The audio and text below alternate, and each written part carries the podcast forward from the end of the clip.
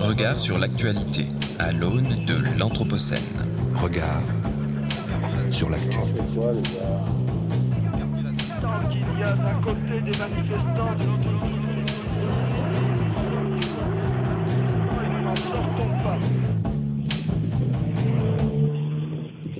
Bonjour à toutes et à tous, bienvenue sur Radio Anthropocène. Il est 13h30, nous sommes le dimanche 30 janvier 2022 et toute l'équipe de Regard sur l'actu est ravie de passer cette heure entre, vous- entre, entre- en votre compagnie, pardon. Oh là là, ça commence bien. Et aujourd'hui, c'est la dernière journée du festival, c'est pour ça on est un petit peu fatigué du festival à l'école de l'Anthropocène 2022 et par voie de conséquence, c'est la dernière émission de la semaine. Semaine durant laquelle nous vous avons proposé avec beaucoup de plaisir et de bonheur une quotidienne de Regard sur l'actu et pour cette dernière émission, nous sommes toujours en direct du RISE à Villeurbanne. Je suis Florian Fontpéry et je suis en compagnie de ma camarade Emma Novel. Bonjour Emma. Bonjour Florian. Et de François de Gasperi. Bonjour François. Bonjour Florian, ça va bien, je te remercie. Tant mieux, tant mieux François. Et cette émission s'inscrit dans le cycle de programmes de Radio Anthropocène porté par l'école urbaine de Lyon et Radio Bellevue Web que nous remercions une nouvelle fois pour leur confiance. Aujourd'hui, nous sommes en compagnie de Marie Pochon. Bonjour Marie Pochon, bienvenue sur Radio Anthropocène. Bonjour.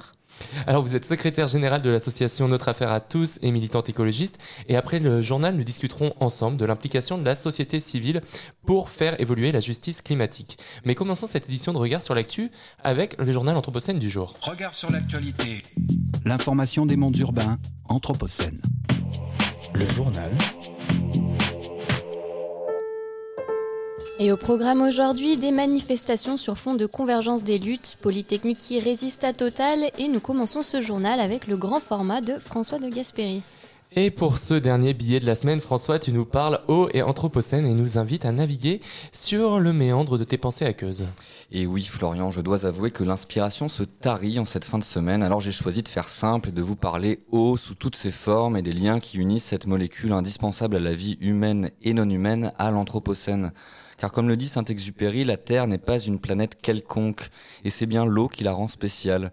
C'est l'eau qui rend la Terre habitable et colore l'imaginaire de façon poétique, et nous permet de vivre paisiblement sur cette chère planète bleue. Quoi de plus anthropocène me direz-vous que cet élément qui compose majoritairement nos corps? Pour rappel, la quantité moyenne d'eau contenue dans un organisme adulte est de 65%, ce qui correspond à environ 45 litres d'eau pour une personne de 70 kg.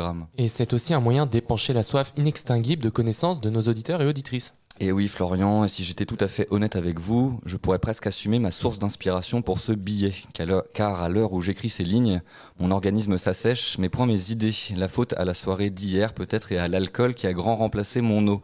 Mais fort heureusement, l'eau coule dans mes canalisations et par un procédé quasi magique, je n'ai qu'à actionner le robinet pour m'abreuver. D'autant plus que depuis peu, l'eau de Lyon est passée en régie. Rappelez-vous, on en discutait l'année passée avec Christophe Defeuillet qui nous expliquait les enjeux démocratiques, sociaux et écologiques d'une telle opération. Un moyen de maintenir un droit à l'eau pour toutes et tous, une haute qualité, et ce loin de la profitabilité économique qui a plané un temps sur cette den- denrée indispensable à la vie. Ainsi, le Conseil métropolitain lyonnais votait le 13 décembre les statuts de sa future régie de l'eau. La reprise est effective depuis le 1er janvier 2022, mais la régie publique ne, fera- ne sera opérationnelle réellement qu'à partir du 1er janvier 2023. Et si ce retour en régie publique est pour demain, ses effets seront en revanche plus longs à concrétiser. La majorité écologiste à la métropole de Lyon souhaite avant tout fixer un cadre général à l'approvisionnement, la gestion, l'acheminement et l'utilisation de l'eau sur son territoire. Elle laisse néanmoins encore pas mal de questions sans réponse. Bruno Bernard l'a annoncé, il souhaite que tout le processus de gestion de l'eau, de sa captation à sa distribution, soit géré par l'autorité publique. Et tout à fait, c'est donc la fin de la délégation qui confiait cette mission au privé, en l'occurrence à Veolia Eau, via sa filiale Eau du Grand Lyon. Face aux enjeux climatiques, la majorité écologiste entend reprendre la maîtrise de ses ressources en eau et pour l'heure, l'essentiel de l'eau que consomment les habitants sur la métropole de Lyon vient du Rhône. Une eau principalement captée en amont de Lyon sur le secteur de Crépieux-Charmy.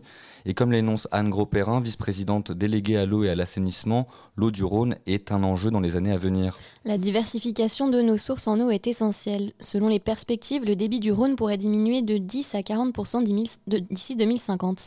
L'apport via la fonte glaciaire des Alpes est prévu pour 2070. Et la nappe phréatique de l'Est lyonnais est fortement polluée aux herbicides notamment. Avait-elle affirmé lors d'une conférence de presse mardi 7 décembre. Et la majorité métropolitaine souhaite ainsi fixer un cadre global à la gestion des ressources en eau dans l'agglomération. et de mener des actions en matière de préservation des sources d'eau, de diversification aussi et d'optimisation de son utilisation. Et c'est dans ce contexte que la métropole pourra préempter des zones autour des champs captants.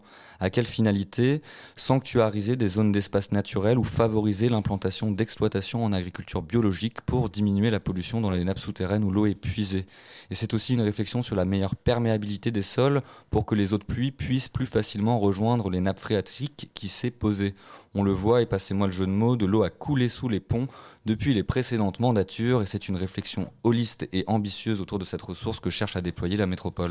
Et au-delà des effets escomptés pour la santé des écosystèmes et des humains, les grands lyonnais peuvent-ils espérer des retombées positives pour leur porte-monnaie? Alors si certains espèrent peut-être une diminution du prix du mètre cube d'eau avec ce retour en gestion publique, ce ne sera pas nécessairement le cas, du moins pas tout de suite. On est dans l'idée d'avoir le même coût de revient qu'actuellement pour Veolia. A indiqué Bruno Bernard. En clair, produire de l'eau potable coûtera la même chose à la régie publique qu'à Veolia.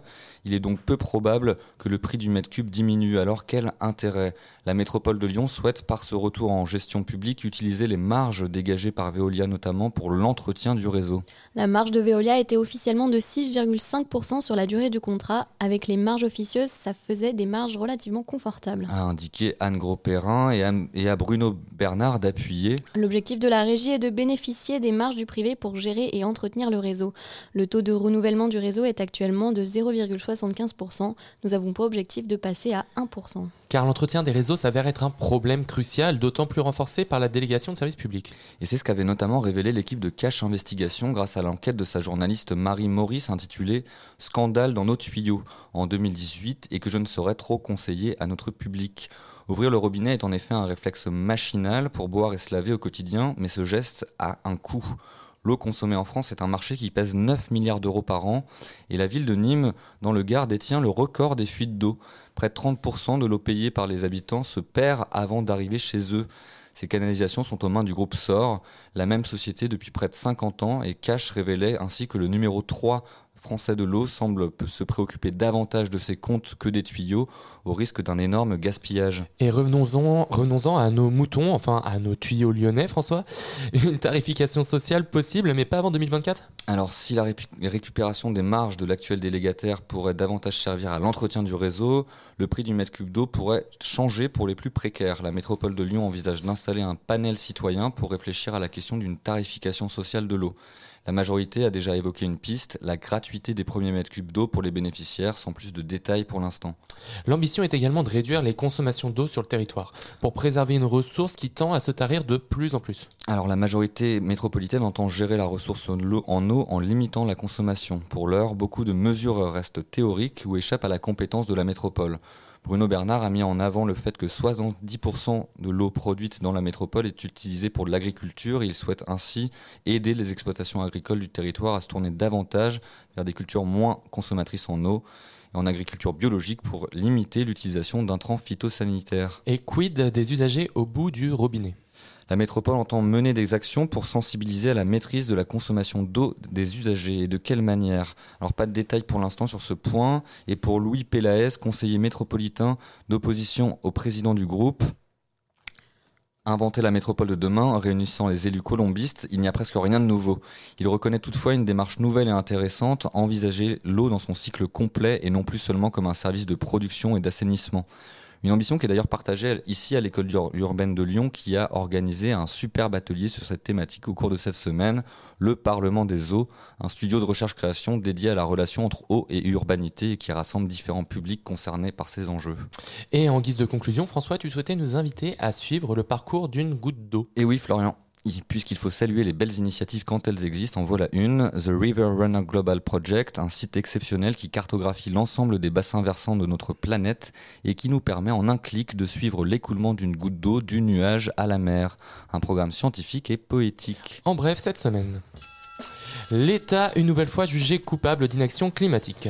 Gaspard Fontaine, le décrocheur du portrait d'Emmanuel Macron, a de nouveau été relaxé. L'étudiant lillois a été poursuivi pour avoir décroché le portrait du président de- à la mairie d'Amiens.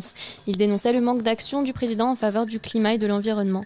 En appel, la justice a ainsi une nouvelle fois estimé que son action était légitime et que l'État marquait un déficit dans sa gestion climatique et son action sociale.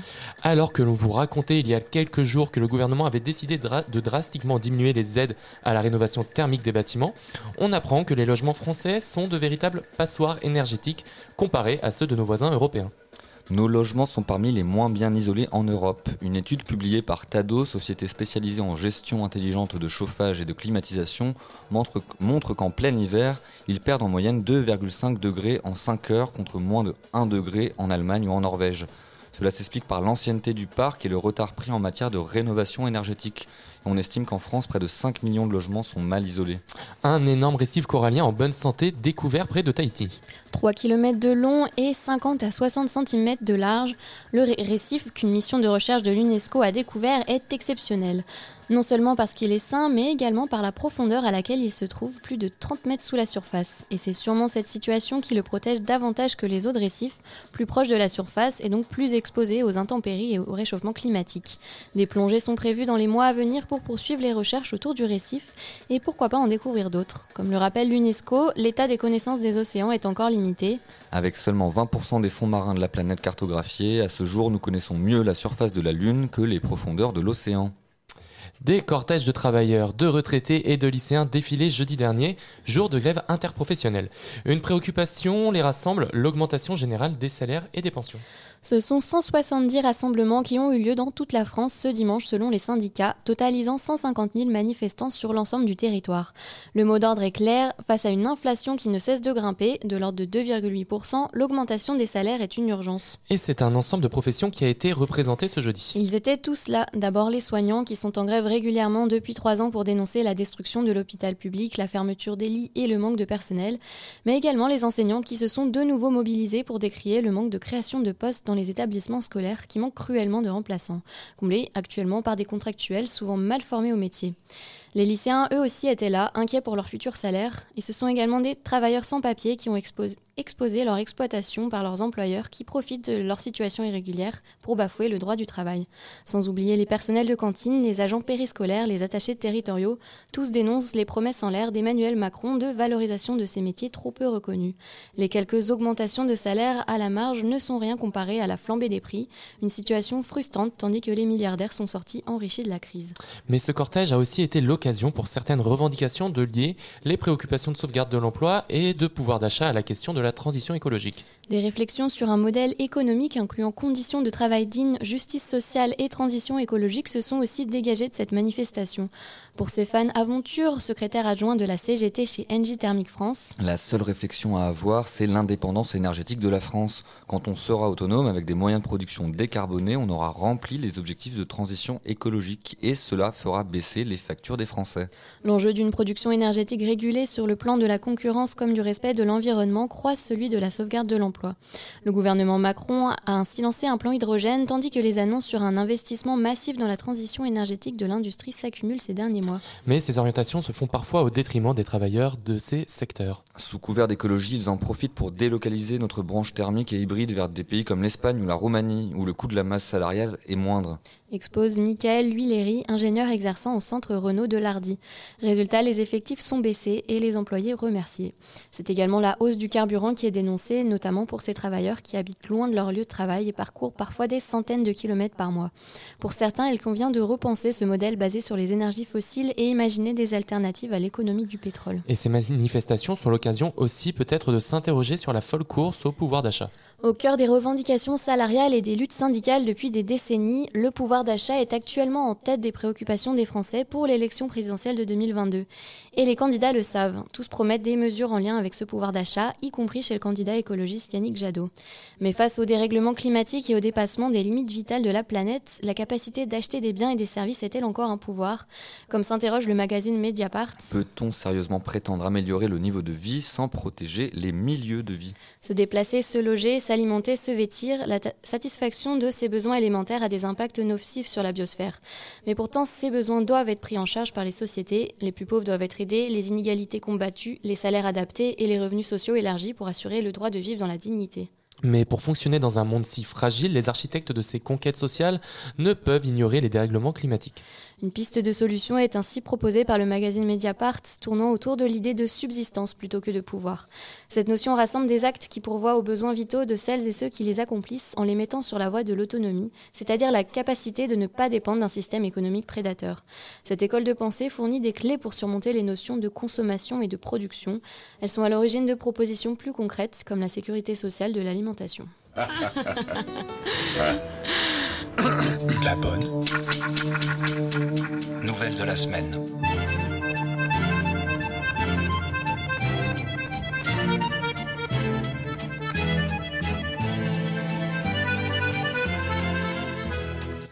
Et bonne nouvelle, Total, le géant de l'industrie pétrolière pollueur parmi les pollueurs, ne s'implantera pas sur le campus de Polytechnique à Saclay.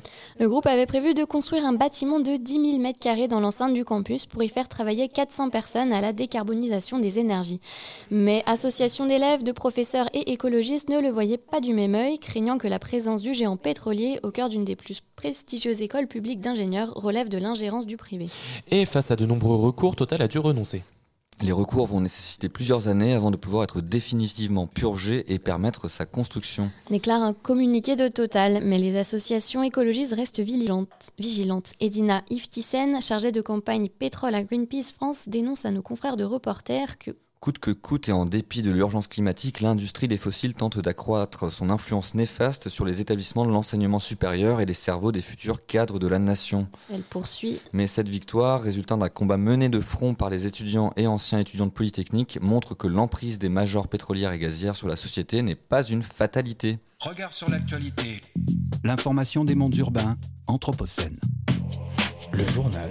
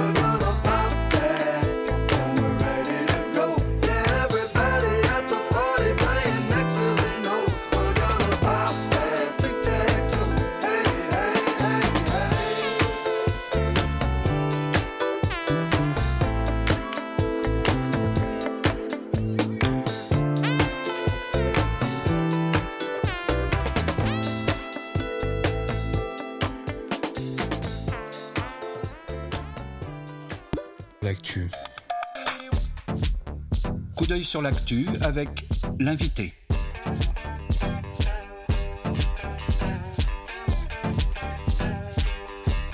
Coup d'œil sur l'actu Avec l'invité. l'invité des regards. Et nous sommes euh, de retour en direct du RIS sur Radio Anthropocène pour le coup d'œil sur l'actu de Marie Pochon. Bonjour Marie Pochon et merci d'être avec nous ce midi. Bonjour, merci pour l'invitation. Alors Marie Pochon, vous êtes secrétaire générale de l'association Notre Affaire à tous, association qui utilise le droit pour instaurer la justice climatique et qui s'est fait notamment connaître pour avoir initié l'affaire du siècle, le recours qui a condamné l'État français pour une action climatique. Alors vous êtes militante écologiste et vous allez nous parler notamment de mobilisation citoyenne dans une perspective de sortie de l'impuissance et de l'inaction face au changement climatique. Alors avant d'entrer dans le vif du sujet, j'aimerais revenir avec vous sur cette notion de justice climatique qui va venir alimenter notre discussion durant cette prochaine heure. Alors on comprend qu'elle, implique le droit, le climat, mais qu'est-ce qu'elle sous-tend précisément en quelques mots pour qu'on comprenne bien?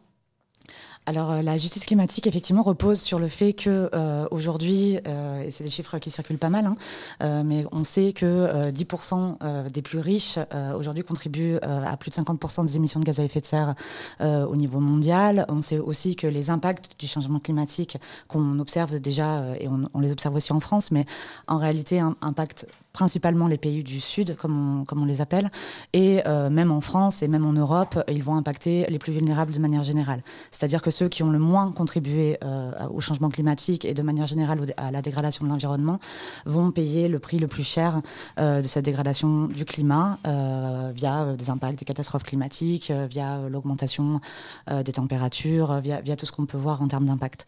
Donc la justice climatique, elle, vise à rétablir une forme de justice dans l'accès aux droits environnementaux, dans l'accès euh, effectivement à la réparation aussi pour les personnes les, plus touchées par le, changement climatique.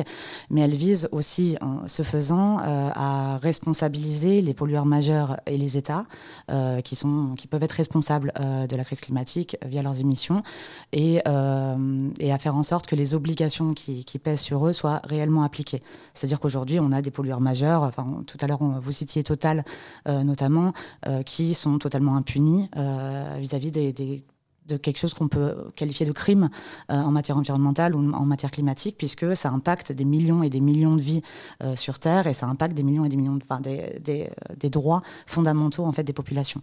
Donc l'idée, c'est effectivement de rétablir la charge de la responsabilité vis-à-vis des pollueurs majeurs et de protéger les droits des plus vulnérables. Alors, vous faites partie de l'association Notre Affaire à tous, dont le défi justement est de se mettre au service de la justice climatique. Euh, c'est une association qui a été constituée à l'été 2000 2015 et qui cherche à faire reconnaître au niveau pénal international les atteintes les plus graves portées à l'environnement. D'abord, est-ce que la justice climatique, euh, par qui elle est portée en fait? C'est l'affaire de qui? Est-ce que c'est l'affaire des citoyens, des associations justement euh Alors effectivement, la justice climatique, enfin, ce mouvement pour la justice climatique, c'est vraiment un mouvement mondial. Notre affaire à tous est née euh, à la suite d'un premier procès euh, qui a été porté aux Pays-Bas par l'association Urgenda et par plus de 700 citoyens néerlandais face à, l'État, euh, face- face aux Pays-Bas euh, pour euh, manque d'action et manque d'ambition en matière climatique euh, et qui a permis en 2019 de condamner l'État néerlandais pour, en réparation et, pour, pour que celui-ci réduise ses émissions drastiquement de gaz à effet de serre. et donc effectivement, on a été plutôt inspiré par cette affaire néerlandaise. On était à l'été 2015, euh, la COP 21 se préfigurait euh, à Paris et euh, on pouvait que constater euh, l'inaction climatique de l'État français. L'idée, c'était effectivement de porter avec l'ensemble des citoyens euh, cette affaire de justice climatique. C'est pas que aux Pays-Bas, c'est pas que en France. En fait, des cas de de, recours, de contentieux euh, en matière climatique existent à, peu près partout dans le monde. hein. On a des recours en Colombie, on a des recours euh, en Inde, on a des recours en Irlande. Il y en a absolument partout dans le monde. Euh, souvent, ils sont portés par des citoyens et des associations qui vont se saisir du droit pour agir sur le climat et pour agir sur des États qui sont totalement défaillants, sur des dirigeants qui ne prennent pas en compte l'urgence climatique. Et, euh, et voilà, qui vont se saisir de ce levier-là. C'est souvent, par ailleurs, euh, des jeunes qui vont se saisir cet outil-là, souvent des jeunes femmes. Et on l'a vu, hein, même Greta Thunberg, avec un certain nombre de jeunes aussi, ont, ont fait appel euh, devant la Commission européenne euh, pour faire valoir leurs droits. Oui, pardon. Marie Pochon, c'était pour savoir si, Donc vous avez parlé de l'affaire qui été aux Pays-Bas, même de l'État français qui a été condamné, mais dans les faits, on ne voit pas que ça, que infléchit réellement les politiques engagées par ces gouvernements-là. Est-ce qu'il y a réellement un impact au-delà juste des tribunaux, mais réellement dans les faits, dans la politique menée? Alors il y a des impacts et on est en train de les observer aujourd'hui. En fait, chaque euh, contentieux climatique euh, construit de la jurisprudence. Et ce qu'on essaye de faire euh, à travers le monde, c'est à chaque fois qu'on gagne sur un petit recours au niveau local. Hein, et c'est aussi ce qu'on porte avec notre affaire à tous. Par ailleurs, on accompagne plein, plein, plein de collectifs un peu partout en France pour lutter contre les grands projets inutiles imposés. À chaque fois, on construit des nouvelles euh, des nouvelles normes juridiques sur lesquelles on peut s'appuyer pour aller encore plus loin. L'affaire du siècle, c'est un bon exemple. On a gagné euh, devant le tribunal administratif, euh, ce qui aujourd'hui oblige l'État, par décision de justice, à réparer le préjudice écologique qu'il a commis entre 2015 et 2018, c'est-à-dire de rehausser ses, ambitions de réduction d'émissions de gaz à effet de serre pour 2022. Il a jusqu'au 31 décembre 2022 pour, pour rattraper en fait les surplus d'émissions illégaux qu'il a, qu'il a euh, émis euh, entre 2015 et 2018. Et ça, euh, ça va nous permettre après, s'il ne parvient pas à ces objectifs-là, de, de, condamner via une astreinte l'État et effectivement de, de déverser pas mal de millions d'euros, hein, puisque c'est ce que nous demandons en tant, que, en tant qu'association, 78 millions d'euros d'astreinte par semestre, qui pourraient être engagés pour la transition écologique. Ça, c'est notre objectif. Alors, est-ce que l'État, est-ce que les États sont sont forcés par le droit aujourd'hui euh, d'agir pour le climat Non. Euh, il y a énormément, enfin, en réalité, l'accord de Paris devrait être une obligation qui pèse sur les États. Aujourd'hui, il est absolument non contraignant. Et nous, ce qu'on essaye de faire, justement, c'est de faire en sorte que euh, on ait un vrai droit climatique, c'est-à-dire de réelles obligations qui pèsent sur les États. Là où, euh, où la limite juridique existe, on a quand même des vraies possibilités en termes politiques, en termes de mobilisation collective et en termes de prise de conscience générale. Et en fait, on ne peut pas dire aujourd'hui que Urgenda ou euh, l'affaire du siècle, par exemple, n'a rien changé euh, dans la société, dans les débats qu'on a aujourd'hui, euh, en termes de mobilisation collective, en termes de prise de conscience, en termes de présence politique de la question climatique, il y a quelque chose qui, a changé en décembre 2018 et quelque chose qui a pu aussi amener des changements politiques structurants dans notre société. Et donc c'est ça que ça aide aussi, c'est une sorte de prise de conscience de là où, sont les responsabilités et à une, forme de mobilisation collective qui peut se créer autour de ces enjeux-là. Et justement, à ce titre, euh, quand vous parlez des, carences euh, qui sont avérées de, l'État, qui peuvent être... Euh, qui peuvent être jugées euh, pour inaction, etc. Moi, j'aimerais savoir en fait, c'est qui l'État concrètement? Euh, et, derrière ça, c'est qui est responsable? Est-ce que c'est les, membres du gouvernement qui n'appliquent pas euh, les, obligations légales des, différents traités internationaux, etc. En fait, quand on juge l'État coupable, c'est nous qu'on juge coupable, c'est les membres du gouvernement, enfin qui, qui se cache derrière l'État en fait? Non, non, bien évidemment. L'État, c'est nous. L'État, c'est l'administration publique. Euh, L'État, c'est les, euh, c'est, euh, oui, c'est effectivement l'ensemble des acteurs publics. C'est bien évidemment nous qui contribuons. après, on, on, élit des représentants. Là, qu'on a, qu'on, a attaqué avec l'affaire du siècle, on n'a pas attaqué spécifiquement le gouvernement Macron. Hein. mais bien évidemment, c'est lui qui paye les, les pots cassés, puisqu'il est aujourd'hui en charge. Il a aujourd'hui une prise il a, aujourd'hui l'ensemble des connaissances euh, à disposition pour pouvoir agir. On a aujourd'hui les outils pour pouvoir agir. On a l'ensemble des solutions qui sont aujourd'hui sur la table, qui ont été euh, par ailleurs portées par la Convention citoyenne pour le climat, qui sont portées par un certain nombre de scientifiques, qui sont portées par, euh, au-delà de ça, par la société civile mobilisée un petit peu partout sur les territoires. Il y a plein de solutions qui sont là, à portée de main. Euh, on sait euh, les impacts du changement climatique depuis 1972. Euh, on, a des, discussions internationales sur comment régler la, question climatique depuis les années 80, la création du GIEC.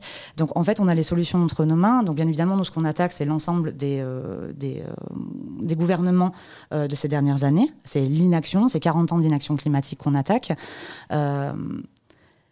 quand on attaque ces gouvernements-là, on, on dit que c'est entre eux que la, décision, euh, l'action, euh, c'est entre leurs mains euh, qu'elle se situe, dans le sens où ils ont les, les pouvoirs de la puissance publique sont absolument énormes sur, sur, la, sur la sur l'action climatique. Euh, les citoyens peuvent contribuer. On a des études aujourd'hui qui, euh, qui, montrent que l'action citoyenne peut contribuer, même si on était tous euh, absolument formidables dans, dans notre engagement citoyen de tous les jours, etc. Si on faisait tous attention à l'eau, si on faisait tous attention à, notre, à notre consommation d'électricité, etc. Si on était tous absolument parfaits sur le point de vue du climat ou de l'environnement, on ne pourrait réduire les émissions de gaz à effet de serre qu'à 25%. Donc il y a un levier d'action collective qui est absolument immense et c'est à l'État d'engager cette transition. Bien évidemment que c'est aussi aux entreprises d'agir par ailleurs, hein, mmh.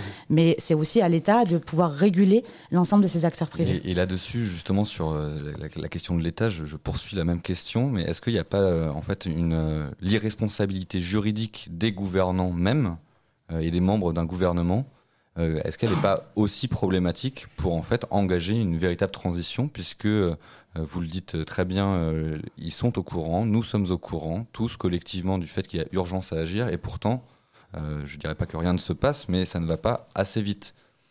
Oui, tout à fait. Nous, on a attaqué, euh, dans le cadre de l'affaire du siècle, on a attaqué l'État euh, devant le tribunal administratif.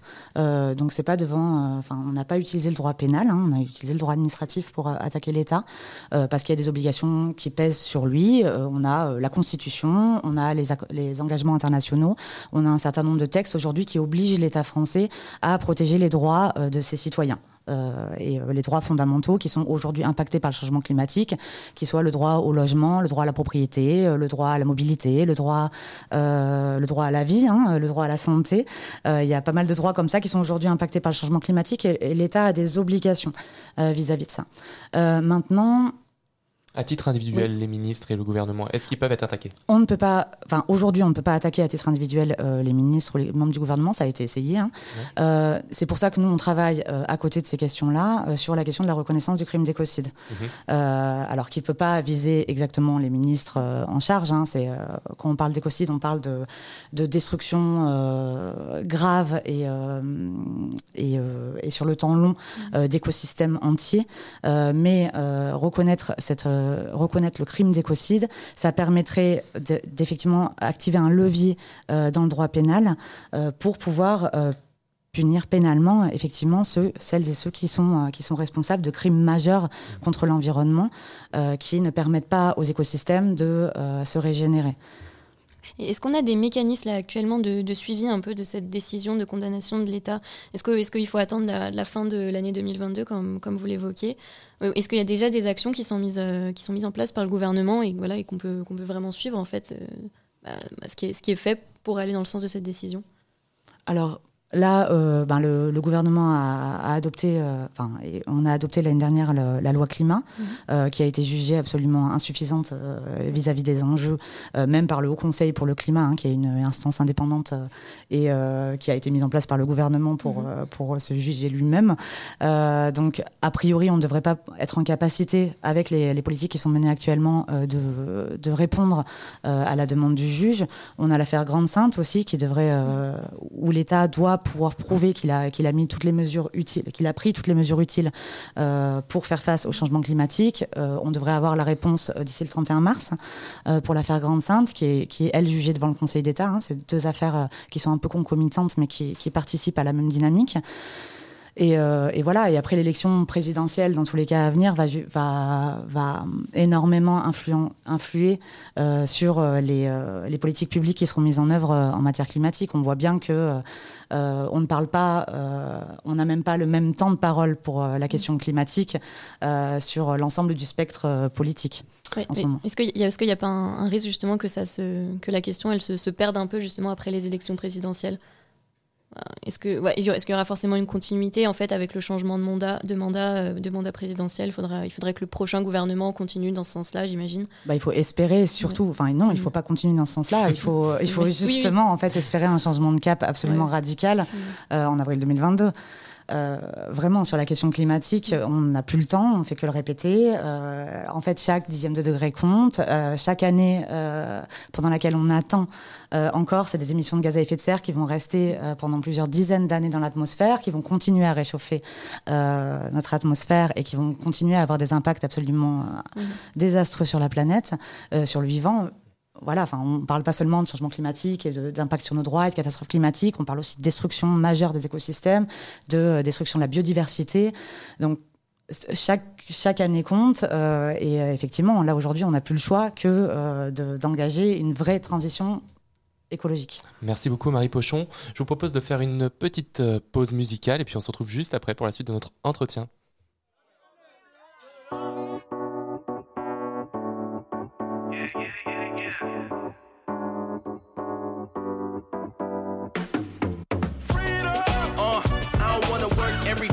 Pay bills and die. I need freedom. Feeling like a caged bird. I wanna spread my wings and fly. That freedom. Uh, so my girl pack the bags, man. We about to catch a cab, and we need Alarm going off. Yeah, it's time to wake up. I miss a day of work. They say I gotta make up. Sitting at work and I'm really trying to stay up. I wanna walk out, but I'm trying to get my cake up. Thinking to myself, man, this can't be life. Looking at my check like this can't be right. Boss looking at me like you can't be mad. I say you trying to play me like I can't do math. Man, hop in my whip and it's falling apart. Uh, baby mama tripping, it's hard when we talk. I feel like a whip if I don't follow my heart. I need a spaceship and dip and fly away with my thoughts. And land on the sun, take a trip to the moon. And all my stupid problems burn up in the fumes. But back to reality, I'm mad, I'm waiting. Miss the days when I was a kid with imagination. I want freedom. Uh, I don't wanna work every day just to pay bills and die. I need freedom. Feeling like a caged bird. I wanna spread my wings and fly. That freedom. Uh, so my girl pack the bags, man. We about to catch a cab. Man, we need freedom. Oh man, we could all use a little bit of freedom. It's something you can in your car right now. I know time's looking real hard right now. And trying to live right, going wrong right now. But turn the music up, this your song right now. And keep adding stuff to your job description. Why was I born here? That's your mom's decision. But I'm trying to make her proud, that's how I be living. Guess we gotta make the most with the times we given.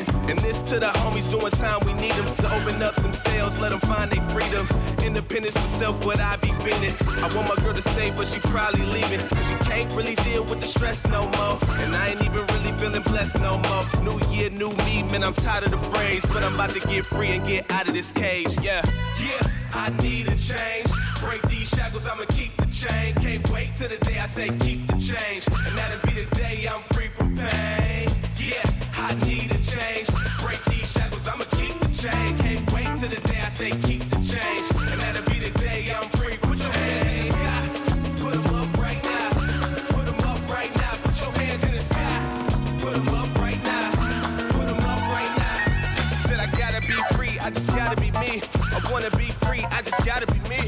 wanna be free, I just gotta be me. I want to be free. Uh, I don't wanna work every day just to pay bills and die. I need freedom. Man, feeling like a caged bird. I wanna spread my wings and fly. That freedom.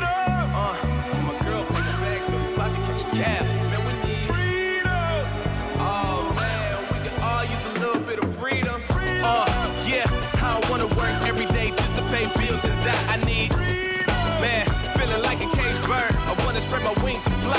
That yeah, to my girl, pack the bags, man, we about to catch a cab. And we need oh my god, we could all use a little bit of freedom. Yeah, uh, I don't wanna work every day just to pay bills and die. I need man, feeling like a caged bird. I wanna spread my wings and fly. That hey, to my girl, pack the bags,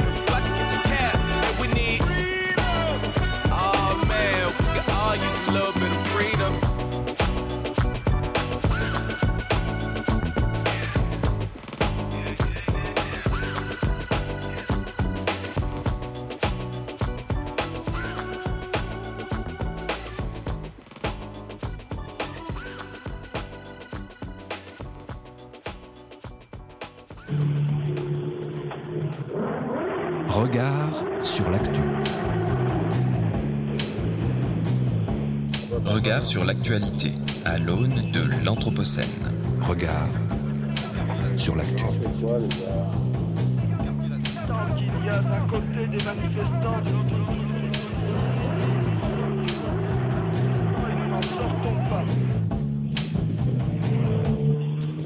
Toujours en direct du RIS sur Radio Anthropocène à l'occasion du festival à l'école de l'Anthropocène 2022 pour le coup d'œil sur l'actu de Marie Pochon. Alors Marie Pochon, je rappelle donc que vous êtes secrétaire générale de l'association Notre Affaire à tous. Euh, et je voudrais revenir sur euh, l'engouement autour de, l'affaire du siècle, donc, qui été portée par notre affaire à tous. Il y a une pétition pour soutenir l'action qui avait été signée massivement, qui a avoisiné les 2 300 000 signatures. Il y a également des personnalités publiques qui se sont exprimées en soutien. Euh, J'en cite certains, Juliette Binoche, Marion Cotillard, en passant par McFly et Carlito, ils sont partout.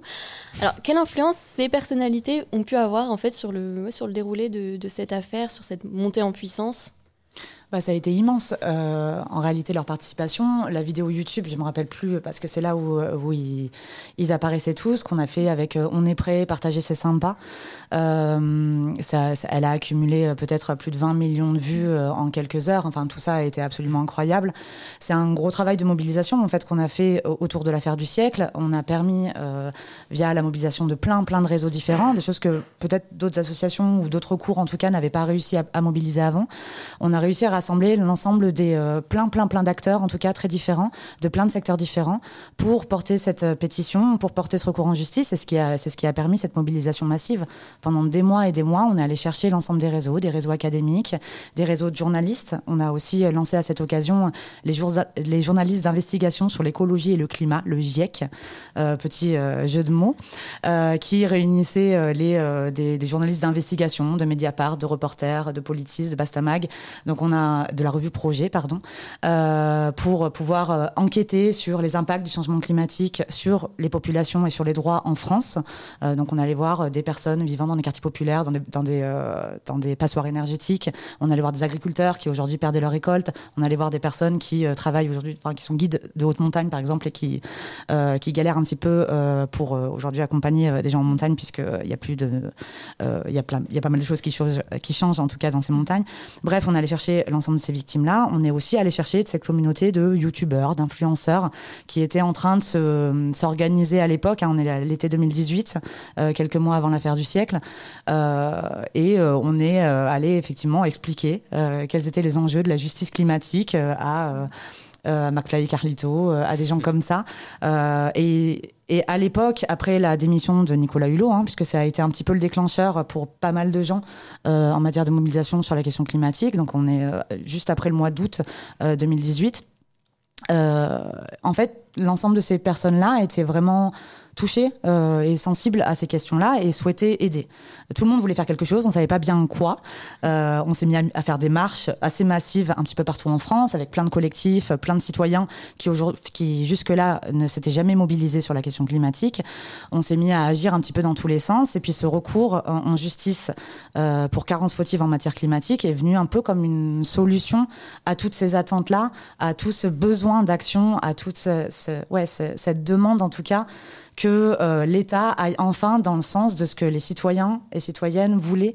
Euh, parce qu'il y a plein de gens qui avaient déjà mis en place hein, ces changements-là du quotidien, mais aujourd'hui souhaitaient hein, une sorte d'accompagnement collectif et pas se sentir en fait euh, en contre une politique étatique qui va, qui va à l'encontre de leurs intérêts à eux. Est-ce que justement bah, cette affaire a été l'occasion de mettre en lumière un peu bah, le rôle du droit pour le grand public? Est-ce que ça a permis de, bah, créer cette, ce sentiment d'adhésion du citoyen? Est-ce que Comment ça s'est passé Est-ce que pour vous, le fait qu'il y ait eu 2 millions de signatures, c'est représentatif de. Euh, voilà, un, le fait que les, citoyens puissent, puissent adhérer, puissent aussi participer au droit en fait, à la justice, euh, justice climatique? Oui, je pense que c'est une manière de se, de se saisir d'un levier d'action auquel on ne pense pas forcément. La plupart des citoyens et des citoyennes euh, ne sont pas forcément au fait euh, de leurs droits, euh, ni des obligations qui pèsent sur leur gouvernement qui, qui pèsent, ou qui pèsent sur les multinationales. On a très peu d'éducation en fait à ces questions-là, de droits, de droits fondamentaux. L'éducation civique est quand même assez limitée en France. Donc c'est aussi la mission de notre affaire à tous, c'est de faire en sorte que ces, ces, outils du droit soient accessibles à tous. je parlais tout à, tout à l'heure de, des recours qui peuvent être portés contre les grands projets inutiles et imposés un peu partout en France.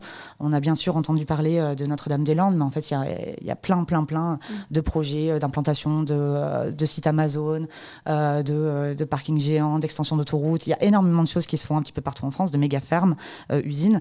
Euh, et là, on a des citoyens un peu partout en France qui veulent se mobiliser pour protéger leur territoire, protéger des zones humides, protéger des, des écosystèmes à côté de chez eux, et qui en fait ne sont pas en capacité d'utiliser cet outil du droit. Donc nous, notre, notre, euh, notre action, c'est vraiment d'accompagner bénévolement euh, l'ensemble de ces citoyens pour se saisir de cet outil du droit et de leur faire, de, que chacun puisse se former à quels sont nos droits, euh, quels sont nos droits fondamentaux qui doivent être protégés et qu'on peut protéger euh, par le droit, euh, mais quelles sont aussi les obligations qui peuvent peser à la fois sur les acteurs publics ou les acteurs privés pour pouvoir s'en saisir. Et ça, c'est vraiment important. Aujourd'hui, c'est un vrai sujet, la justice climatique et l'accès au droit.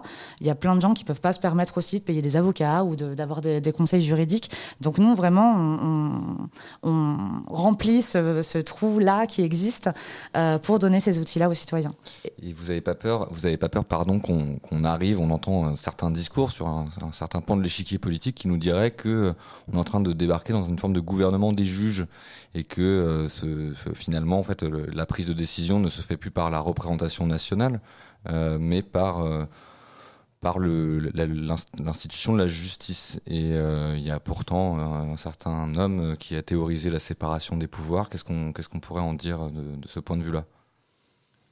Eh ben, la, séparation des, pouvoirs est absolument fondamentale, bien évidemment. Euh, mais il faut prendre conscience que c'est un des pouvoirs que nous avons, la justice.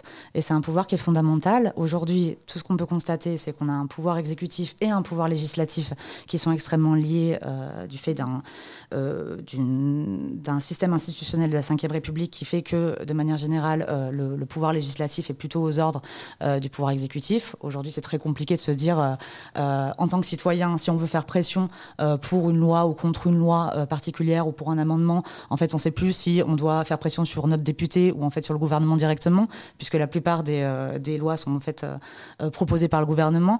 Et euh, ces deux, ces deux pouvoirs-là, hein, le pouvoir exécutif et le pouvoir législatif, ont totalement failli à prendre en compte l'urgence climatique, malgré les alertes des scientifiques, malgré les alertes des, associations, malgré les impacts réels qu'on peut observer un peu partout autour de nous du changement climatique. En fait, ces, ces pouvoirs-là ont absolument failli.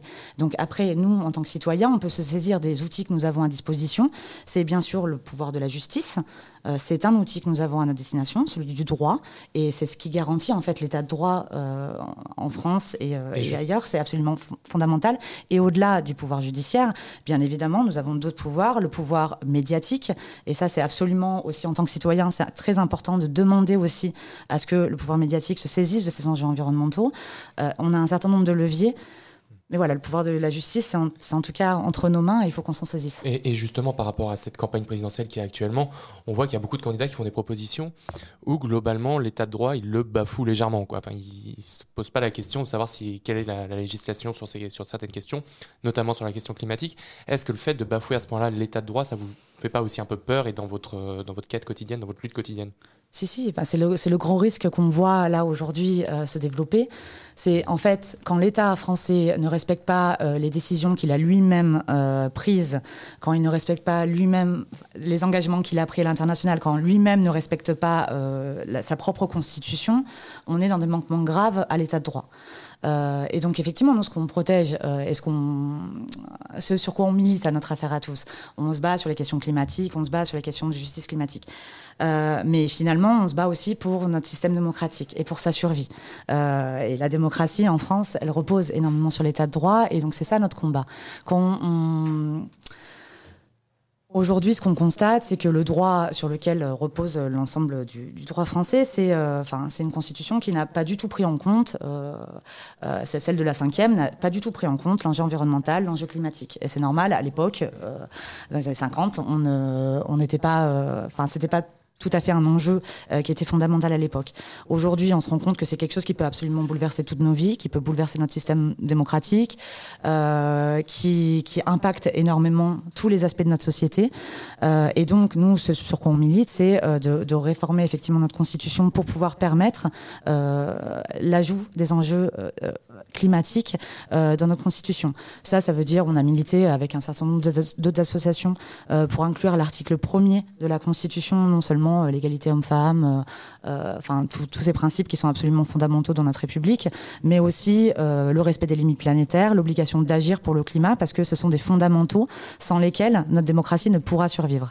Donc ça, c'est un, une première chose. La deuxième chose, pourquoi on milite aussi, c'est pour la reconnaissance des droits de la nature.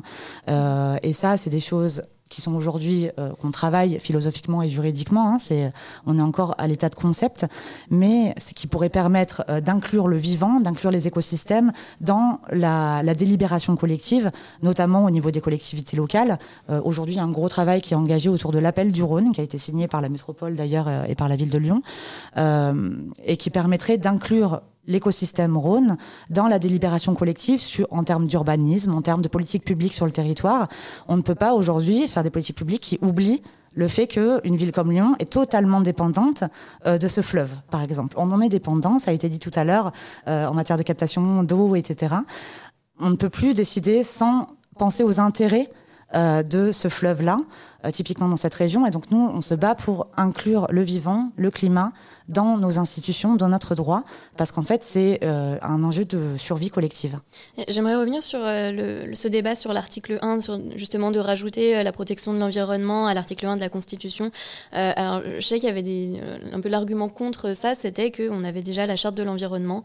Alors, ça serait quoi, du coup, l'apport en fait, de l'ajout de l'article 1 Est-ce que c'est quelque chose... On a entendu que ça pouvait être justement juste simplement symbolique d'ajouter la lutte de l'environnement, voilà, vu qu'on avait déjà cette protection constitutionnelle avec la charte de l'environnement. Ouais. Bah, y a, dans tous les cas, il y a toujours une portée symbolique -hmm. euh, à la chose, euh, mais ça n'est pas que symbolique, euh, dans le sens où euh, si c'était que symbolique, on n'aurait pas eu une opposition aussi euh, massive, -hmm. notamment chez les républicains, pour, pour, sur des questions de terme. Euh, parce que nous, on, demandait effectivement que l'État français puisse garantir euh, l'action pour le climat. Euh, on s'est vraiment battu, battu sur, des, sur des termes. Au final, on a totalement perdu la bataille. Hein. Il n'y a pas de mention du climat à l'article premier, donc tout va bien, rien n'a changé.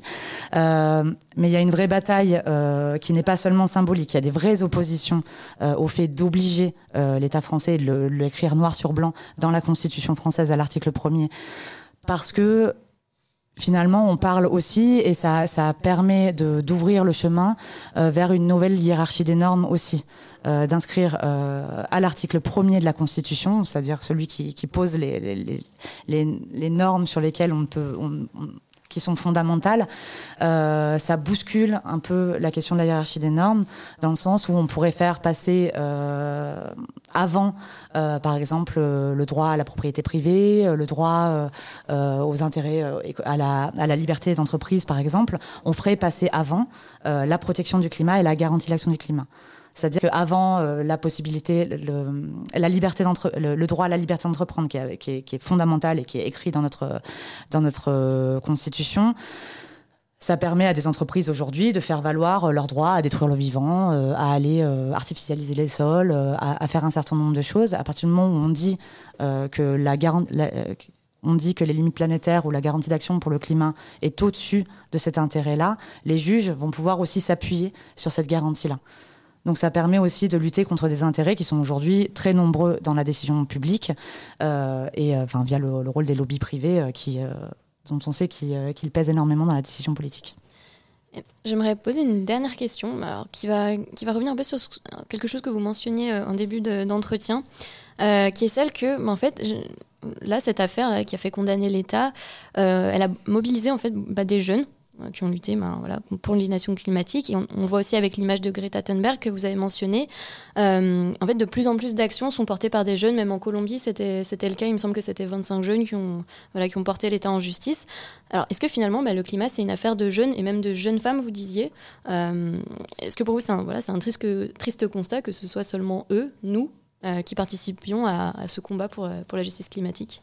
Oui, mais tout à l'heure, on parlait ben, des, des, inégalités climatiques, euh, du fait que c'est euh, les personnes les plus vulnérables, les, euh, les, habitants des pays du Sud, mais aussi en France, les personnes de manière générale les plus précaires et, les, et vivant dans les, les, pires conditions qui vont être les plus impactées par les changements climatiques. Quand on parle de, de, des jeunes générations, en réalité, là, l'enjeu de la justice climatique et de l'inégalité climatique, elle est juste majeure, euh, puisque c'est euh, des jeunes qui, de manière générale, n'ont absolument rien demandé, n'ont absolument pas contribué à l'état du monde, euh, et qui vont vivre dans des conditions qui vont se détériorer.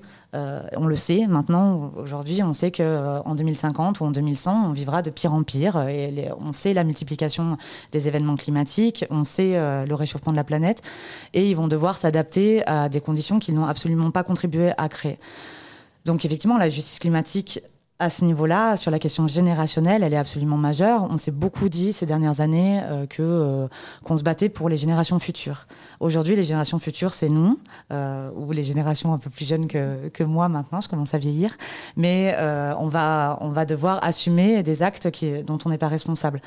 Et effectivement, le droit, ça nous permet d'acter par l'écrit, de penser le temps long et d'acter la responsabilité actuelle euh, sur les, euh, pour les générations futures, de leur permettre à eux euh, d'avoir des conditions d'existence qui sont, qui sont bonnes et, Eh bien, merci beaucoup Marie Pochon.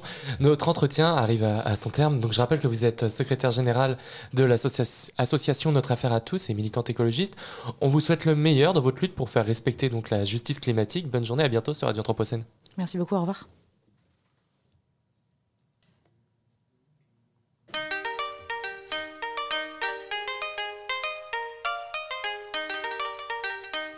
Regard sur l'actu.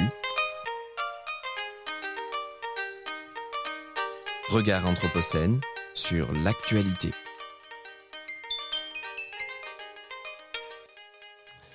Et merci à toutes et à tous de nous avoir suivis. Con- Ne bougez pas, Radio Anthropocène continue encore cet après-midi.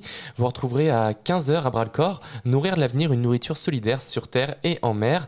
À 16h, bruit public pour revenir sur les coulisses de l'école de l'Anthropocène 2022. À 17h, ce sera le quart d'heure de l'art.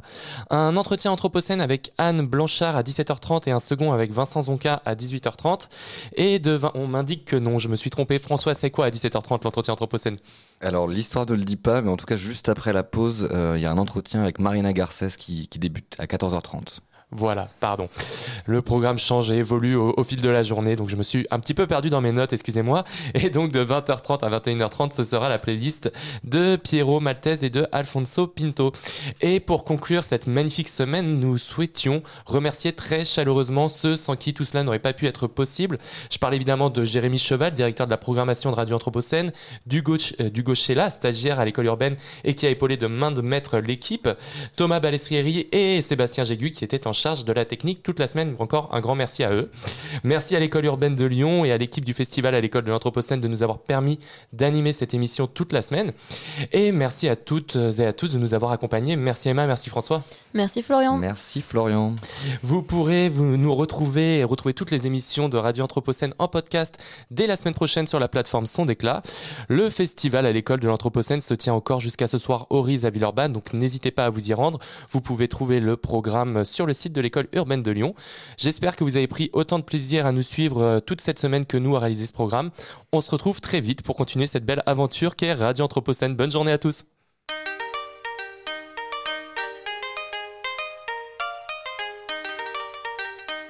Regard sur l'actu. Regard Anthropocène sur l'actualité.